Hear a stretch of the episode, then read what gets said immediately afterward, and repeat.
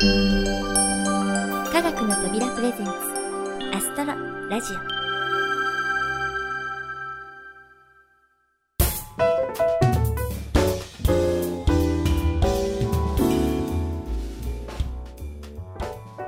皆さんこんにちは。土屋ゆ子です。冬の厳しい寒さも和らいできて春めいた暖かさを感じる日も少しずつ増えてきたような気がします。昔はねそれだけで嬉しくなったものなんですけれども最近はちょっと事情が変わってきました。暖かくなるにつれてあのね邪魔者がやってくるんです。そう花粉症です。皆さんは大丈夫でしょうか？ね新型インフルエンザ騒ぎがやっと収まったと思う間もなく花粉の季節がやってくる。本当に困りものですよね。私も花粉症なのでねまだまだマスクを手放せない日々が続きそうです。せめてね暗い気持ちにならないように楽しいことを考えて過ごしたいなと思っています。さて楽しいというか楽しみにしている人も多いだろうなと思うのが各地のプラネタリウムで進んでいるリニューアル工事です。ちょっと調べていただいたんですが現在進行中のものだけでも山梨県立科学館ディスカバリーパーク焼津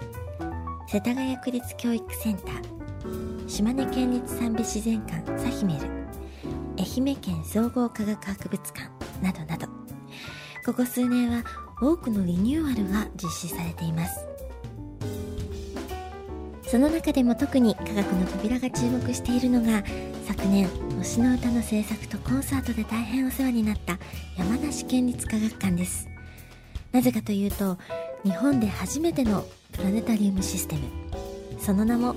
プレアデスシステムが導入されるからなんです。中心となる光学式プラネタリウムはギネスブックにも載っているあのメガスターの最新型 2A 映し出す星の数はなんと約1500万個。この途方もないような星の数が果たしてどんな星空を私たちに見せてくれるんでしょうか。そしてこのプレアデスシステムのもう一つの特徴が充実したデジタルプラネタリウムソフト群。主に地上から見た星空のシミュレーションを担当するのはステラドームプロ。国内でダントツのシェアを誇る天文ソフトステラナビゲーターの血筋で数々の高度な機能を搭載した完全な業務使用版です。宇宙空間からの映像を担当するユニビューは最新の天文データをベースに非常に精細で美しい映像を描き出すのが特徴。このユニビューの作り出す映像を見た人のお話ではまるで映画を見ているような美しさなんだそうです。これらのデジタルプラネタリウムを使って生み出される番組も今からねとっても楽しみです。この山梨県立科学館プラネタリウムのリニューアルオープン予定日は3月20日となっています。詳しくは山梨県立科学館のホームページをご覧ください。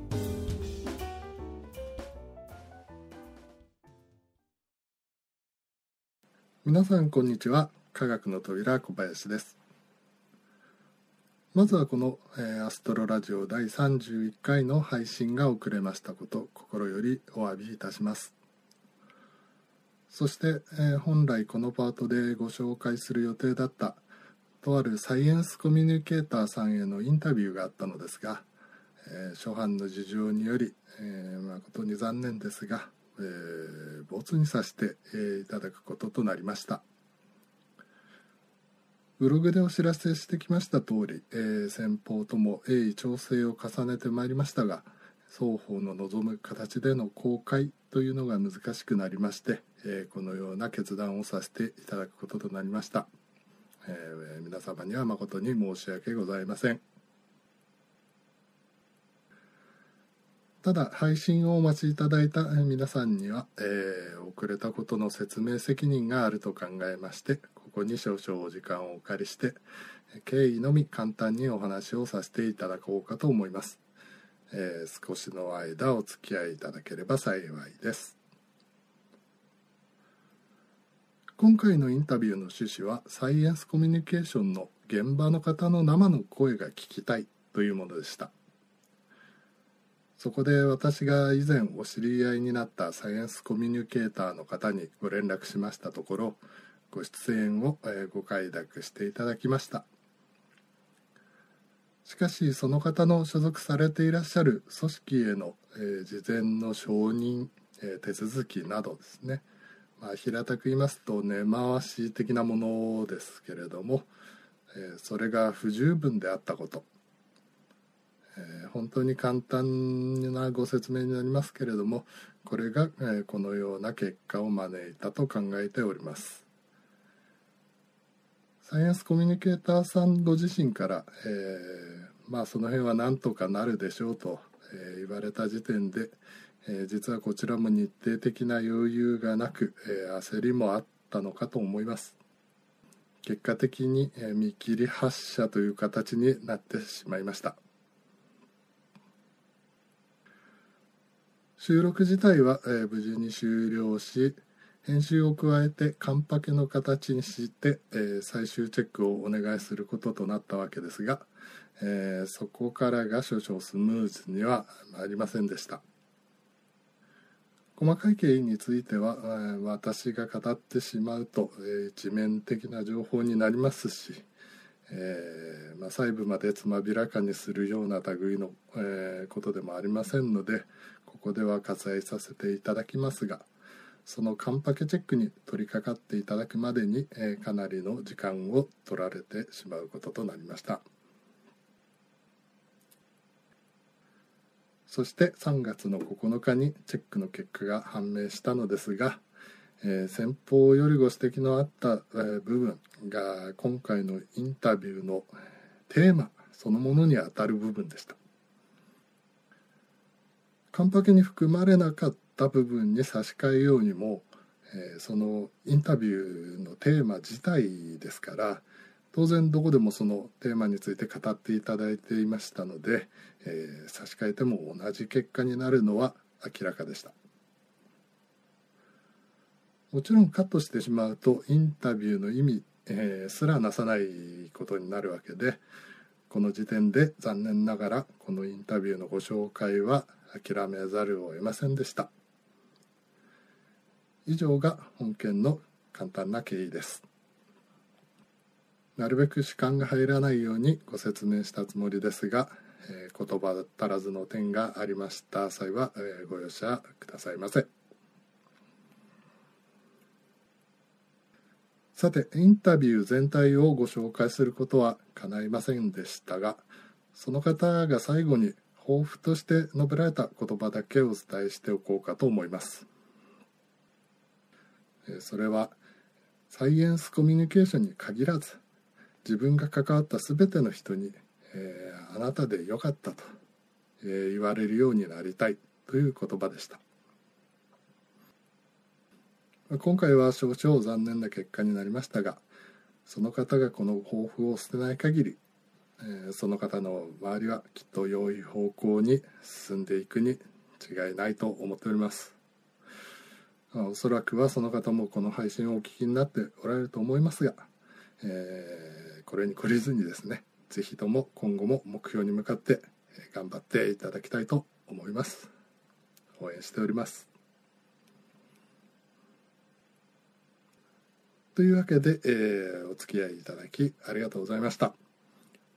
今回の反省を踏まえて、えー、再発防止に、えー、努める所存ですのでリスナーの皆様におかれましては今後ともアストロラジオそして科学の扉をご支援いただきますよう、え、よろしくお願いいたします。以上科学の扉小林でした。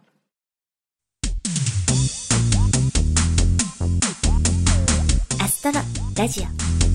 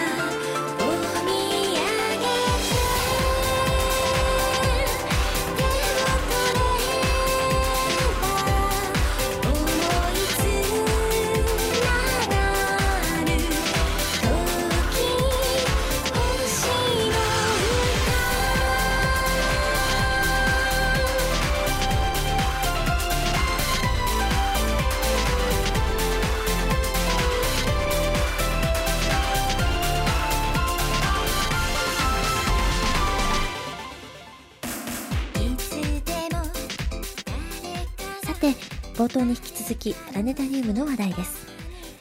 これまでお名前の挙がったプラネタリウムは皆古い機器から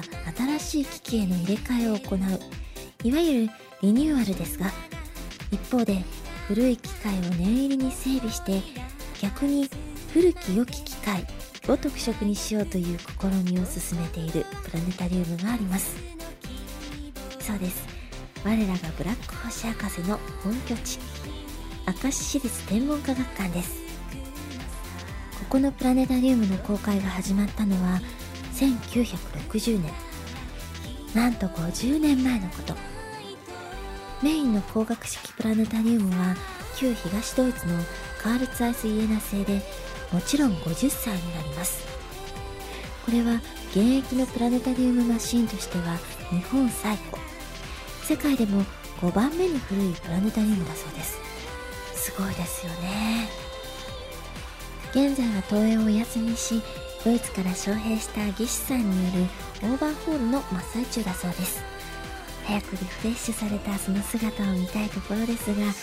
同時に展示物の更新作業も行っているため再オープンは少し先の5月29日の予定。こちらも詳しい情報は明石市立天文科学館のホームページでご確認ください。最新機器への入れ替えと古い機器のオーバーホール。アプローチは正反対ですがどちらも星に興味を持ってもらうという目的は同じです。プラネタリウム好きの私たちとしては個性を競い合ってもらった方が嬉しいですよね。解説や番組の違いも含めていろいろな選択肢が増えてほしいと思います。さてこのアストロラジオですが新たなサードシーズンの構想もまとまりつつあり次回にはその概要をお知らせできるとのことです。新コーナーがスタートするサードシーズンは4月末頃からスタートの予定ですのでこちらもお楽しみに。いろいろお話ししてきましたがそろそろお別れのお時間になってしまいました。